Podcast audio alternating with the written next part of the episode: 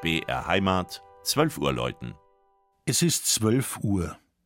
Das Mittagsläuten kommt heute von der evangelisch-lutherischen St. Georgskirche im oberpfälzischen Pürbaum.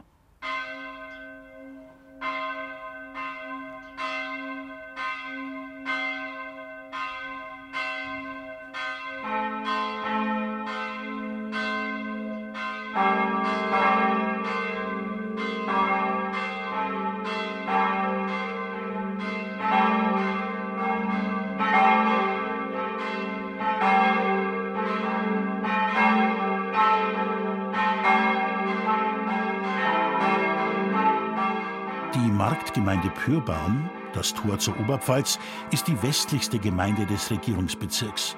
Sie liegt politisch im Landkreis Neumarkt in der Oberpfalz, wird aber schon der Region Franken zugeordnet.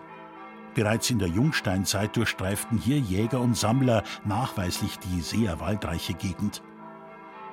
Die erste schriftliche Erwähnung von Pürbaum ist für das Jahr 1130 bezeugt und steht in Zusammenhang mit einem gewissen Turinhard von Pirbohm, der als Besitzer und Gründer des Marktfleckens gilt.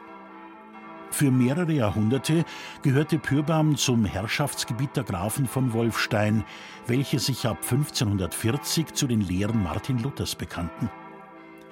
Die 1445 fertiggestellte Kirche zum heiligen Georg wurde somit zur evangelischen Pfarrkirche und ist es bis heute geblieben, auch wenn Pürbaum 1740 wieder rekatholisiert wurde.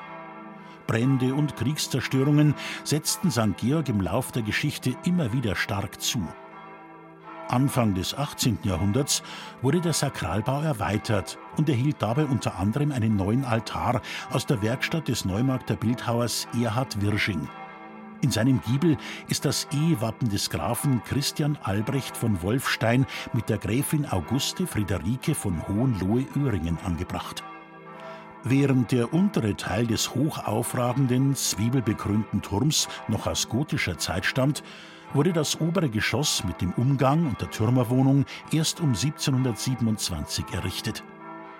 In der Pürbaumer Glockenstube hängt ein vierstimmiges Geläut.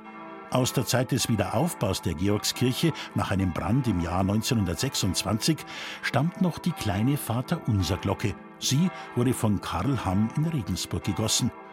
Zusammen mit drei Bochumer Gussstahlglocken aus der Nachkriegszeit ertönt sie in der feierlichen Stimmung des Idealquartetts. Das Mittagsläuten aus Pürbaum von Armin Reinsch. Gelesen hat Christian Jungwirth.